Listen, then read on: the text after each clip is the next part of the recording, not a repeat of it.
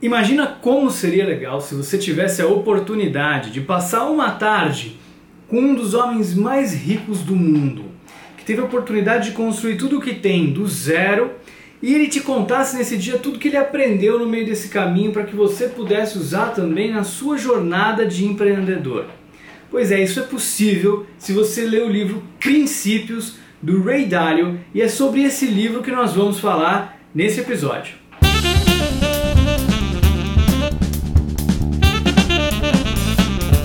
Dalio é um bilionário, investidor, ele é o responsável pelo maior hedge fund dos Estados Unidos. Ele é o fundador da Bridgewater Associates. Em um dos momentos da vida dele, ele percebeu que em vez de ficar tentando provar que ele estava certo o tempo inteiro, ele conseguiria ser muito mais bem sucedido se ele começasse a se perguntar se ele realmente estivesse certo e começasse a ouvir mais as outras pessoas para entender a maneira que elas pensam e por que elas têm conclusões ou opiniões diferentes das que ele tem.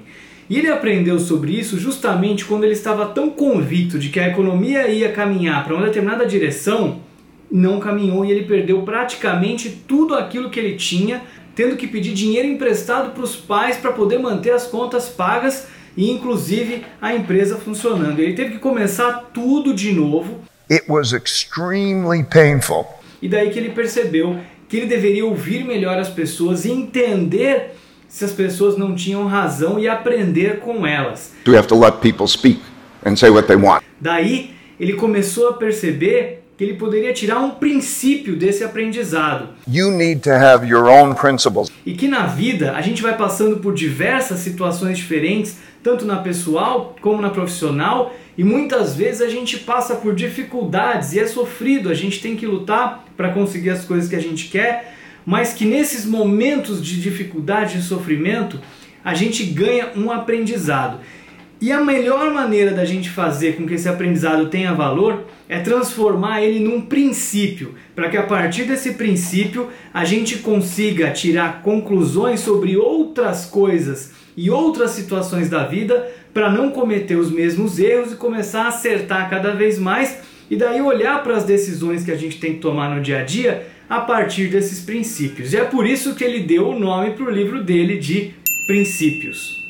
And so I would recommend to you that you write those principles down. Esse livro tem quatro grandes ideias, big ideas, que eu gostaria de compartilhar com você, que eu achei que são algumas das mais importantes e aquilo que se você levar para a sua vida, você vai poder ter algum poder de transformação com essas ideias.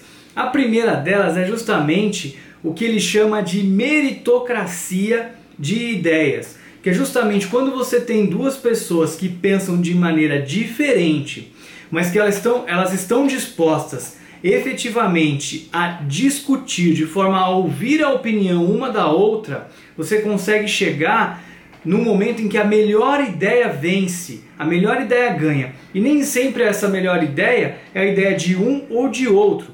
Muitas das vezes essa melhor ideia vai ser uma combinação dessas duas ideias porque ninguém consegue ver tudo.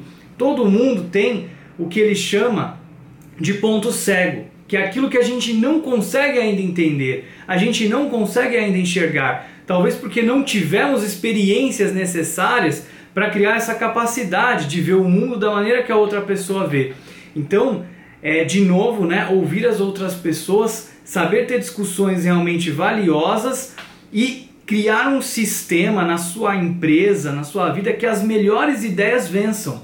Mesmo que essas ideias não sejam as suas ideias. Se você criar uma empresa com uma cultura que somente as melhores ideias das pessoas vençam, você com certeza vai conseguir ter uma empresa que vai ter mais chances de sucesso do que se você permitir apenas que as suas ideias sejam implementadas, porque você muitas das vezes vai estar errado. Collective decision making is so much better than individual decision making if it's done well.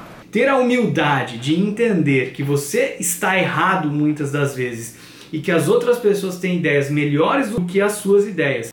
I wanted to make an idea meritocracy. Ouvir as outras pessoas e criar um sistema para que as melhores ideias vençam independente da origem da ideia, dependente do salário da pessoa que deu a ideia. Pode ser de repente o estagiário que acabou de chegar, mas conseguiu ver as coisas de fora de uma maneira diferente e conseguiu enxergar problemas que os demais não estavam vendo. Então, criar um sistema em que as melhores ideias vençam. Essa é a primeira grande ideia desse livro. And the gems were principles that I would then write down so I would remember them. Os princípios para ele funcionam como se fosse uma bússola numa tempestade em que você não consegue enxergar direito, né? Fica difícil saber para onde você deve ir. Mas aí você olha então para a bússola que te dá a direção e te mostra qual é o caminho. Então os princípios vão te guiar nesses momentos em que você precisa fazer uma escolha, tomar uma decisão. E aí essa questão do sofrimento que muitas vezes traz aprendizado, é, ele, ele mostra um gráfico que eu acho bastante interessante, que pode ser usado tanto na nossa vida pessoal, mas também pode ser usado para ilustrar o que acontece nas organizações que estão crescendo. Muitas vezes a gente pensa que para sair do ponto A e chegar no ponto B é uma linha reta, mas geralmente não é assim, não é uma linha reta. Quando a gente passa por uma mudança, por alguma coisa nova, geralmente a gente se perde um pouquinho porque a gente tem que aprender, então a nossa performance cai para depois voltar a subir. Então, para a gente sair do ponto A e chegar no ponto B, a gente não vem diretamente, a gente piora um pouquinho, a gente se perde um pouquinho, a gente passa por um momento de caos para depois aprender. E ele enfatiza isso em diversos momentos do livro. A segunda grande lição que ele ensina está muito relacionada com essa primeira que a gente falou, né? Mas ele chama de thoughtful disagreement. Seria como se fosse um discordar inteligente, né? Mas por que é tão difícil assim para a gente discordar. And they don't like disagreement. Por que, que a maioria de nós evita entrar numa conversa em que a gente não concorda com outra pessoa? Você já parou para pensar um pouco nisso? Às vezes quando você dá a sua opinião, é, nem todo mundo concorda, mas as pessoas, você percebe pelo olhar delas que elas dão uma desviada, elas não concordaram com você, mas muita gente tem dificuldade de dar uma opinião diferente. E você da mesma maneira, quando está naquele jantar e alguém fala alguma coisa que você não concorda, Muitas vezes você muda de assunto ou você simplesmente fica calado, mas você não oferece uma opinião diferente. A gente tem essa dificuldade de discordar das pessoas. Parece que cria essa sensação meio negativa, meio difícil que a gente evita, né? A gente foge de discussão em que a gente discorda dos outros. You have to understand the art of disagreement. Desde as ideias mais difíceis, como por exemplo discutir a esquerda da direita política, mas como quando alguém fala que uma comida é deliciosa e você não achou que é deliciosa, né? And so, um, you know, you can go out to a restaurant and somebody says, I like the food. Somebody's not going to be reluctant to say, I don't like the food. E o interessante aqui é que o Ray Dalio ensina que tem duas barreiras básicas que se a gente conseguir enfrentar, a gente resolve esse problema. A primeira delas é a barreira do ego é justamente quando alguém discorda da gente, sabe aquela sensação que a gente entra num modo de agressividade porque a pessoa discordou da gente? É o sistema límbico, né? aquela parte mais antiga do nosso cérebro que vem desde lá dos répteis. Né? Isso a neurociência explica pra gente. A gente entra num modo que ele chama de fight or flight, que seria mais ou menos como brigar ou correr. A gente se sente ameaçado quando alguém discorda da gente. Só que nos dias de hoje, em que a gente está numa discussão intelectual, a gente não precisaria se sentir assim, mas é um sentimento muito natural que vem de gerações, gerações e anos e anos e anos. O que a gente precisa fazer é reconhecer que isso está acontecendo com a gente, perceber que não tem problema nenhum de alguém discordar de nós, que é inclusive bom se a pessoa discordar e a gente aprender que está errado, porque o mais importante é a gente descobrir a verdade do que está certo. I started to ask myself, How do I know I'm right? E a segunda coisa são os nossos pontos cegos, que eu falei brevemente antes. Então é importante você reconhecer que você não consegue ver o mundo da mesma maneira que as outras pessoas. Tem pessoas é, que são mais atentas a detalhes, por exemplo. Tem pessoas que conseguem ver o big picture, conseguem enxergar o todo melhor. Né? E uma série de outras características que nós temos diferente dos outros. Naturalmente, isso faz com que a gente enxergue o mundo de forma diferente e que a gente não consiga ver coisas que os outros veem, né? Tendo consciência disso, a gente vai ter muito mais interesse em ouvir a perspectiva das outras pessoas para construir uma nova opinião mais completa. Poxa, mas vamos lá, por que, que a gente entrou em todo esse assunto?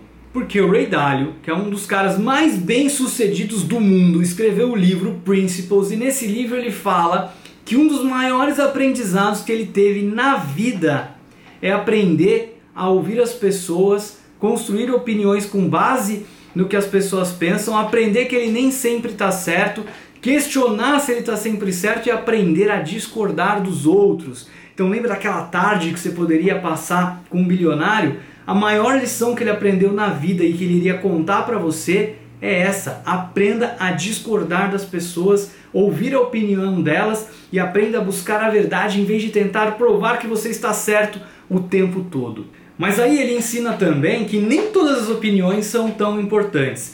É, nem todo mundo sabe do que está falando. Então você também tem que buscar entender um pouquinho quem é aquela pessoa que está te ensinando alguma coisa, né? É, quando a gente vai ler um livro, por exemplo, geralmente você busca saber quem é a pessoa que está me ensinando. Deixa eu dar uma olhada um pouquinho sobre o autor desse livro. Nesse caso, por exemplo, a gente está falando do Ray Dalio, eu te contei um pouquinho sobre ele. É ele que está transmitindo esse ensinamento no livro que eu estou tentando aqui compartilhar um pouco do que eu aprendi com você. E compartilhar com você o que eu aprendi é uma maneira também para que eu aprenda um pouco mais, né? É conhecida essa ideia de que a melhor maneira de aprender alguma coisa é ensinar para outra pessoa. Então, quando você terminar de ver esse vídeo, se você contar para alguma outra pessoa o que você aprendeu, o que você lembrou aqui desse vídeo, é uma das melhores maneiras que você tem para memorizar, para fixar e para levar aquilo consigo, essas lições com você para o resto da vida. Então, quando a gente está ouvindo alguém falar alguma coisa, a gente tem que pensar o que aquela pessoa de fato tem de experiência, de vivência de conhecimento, né? Para poder buscar a opinião dela. Você tem que tomar uma decisão, por exemplo, sobre o mercado financeiro. Obviamente, você vai buscar opiniões de pessoas que entendem do mercado financeiro, que já foram bem sucedidas no mercado financeiro, que investiram e ganharam dinheiro no mercado financeiro, não dá para ficar pedindo opinião de um monte de curioso por aí e levar isso como verdade para o resto da sua vida, né? Então é importante também você procurar as pessoas que têm mais credibilidade naquele assunto da decisão que você vai tomar. Então você tem que tomar uma decisão de marketing, você vai buscar um especialista em marketing, uma decisão de tecnologia, vai buscar um especialista em tecnologia e assim por diante. Mas depois, a terceira lição que eu gostaria de falar para você é que você precisa escrever os seus princípios, é isso que ele ensina. Então, quando você passar por uma situação, depois que você descobriu como resolver aquele problema, tenta pensar e refletir sobre qual foi o princípio que você usou para tomar aquela decisão. Então, por exemplo, se é para decidir se vai ou não fazer um investimento numa determinada ação na bolsa de valores, você decidiu investir. Por que você decidiu investir? Quais foram as razões, os motivos? Tenta transformar aquilo em um princípio e aí todas as vezes que você for tomar uma outra decisão, você volta naquele princípio e vê se o princípio está certo, se está coerente com a decisão que você está tomando. Se você perceber que o princípio não estava certo, revisa o princípio. Se ele estiver certo, usa ele para tentar filtrar a sua decisão em cima daquele princípio. Se a sua decisão, por exemplo, é contratar ou não uma pessoa, demitir ou não uma pessoa, promover ou não uma pessoa na sua empresa, né? Então, fazer ou não uma viagem, qualquer tipo de decisão, tenta pensar a respeito de qual foi o princípio que você utilizou para tomar aquela decisão e vai escrevendo o seu princípio. Dessa maneira você vai compondo o seu próprio livro de princípios que vai te guiar, que vai te ajudar inclusive a navegar melhor pela vida, fazendo com que você evolua de certa maneira cada vez que você passa por um problema, em vez de ficar patinando nos mesmos problemas o resto da vida. E por último, a quarta lição, a quarta lição que tem a ver com tudo que a gente falou até agora, problemas são oportunidades para nós evoluirmos. Justamente porque depois de resolver o problema, você vai descobrir um novo princípio. E esse princípio que você descobre é o maior presente que a vida poderia te dar para você evoluir e se tornar uma pessoa melhor. Tem uma série de outras lições interessantes sobre esse livro. É um livro bem denso, bastante completo, em que o Ray Dalio vai falar de muitos outros princípios que ele foi aprendendo ao longo da vida. Tem um TED Talk que eu vou deixar o link para você aqui no vídeo também do Ray Dalio que vale muito a pena assistir, em que ele conta um pouquinho da trajetória dele, por que ele escreveu esse livro. E eu vou compartilhar em outros vídeos outras ideias desse livro mais para frente. Mas essas foram as principais lições que eu fiz questão de contar para você e que eu acho que isso vai ser útil para você levar e de repente despertar sua curiosidade para ler esse livro também. Então essas foram algumas das grandes ideias do livro do Ray Dalio princípios Eu espero que você tenha gostado.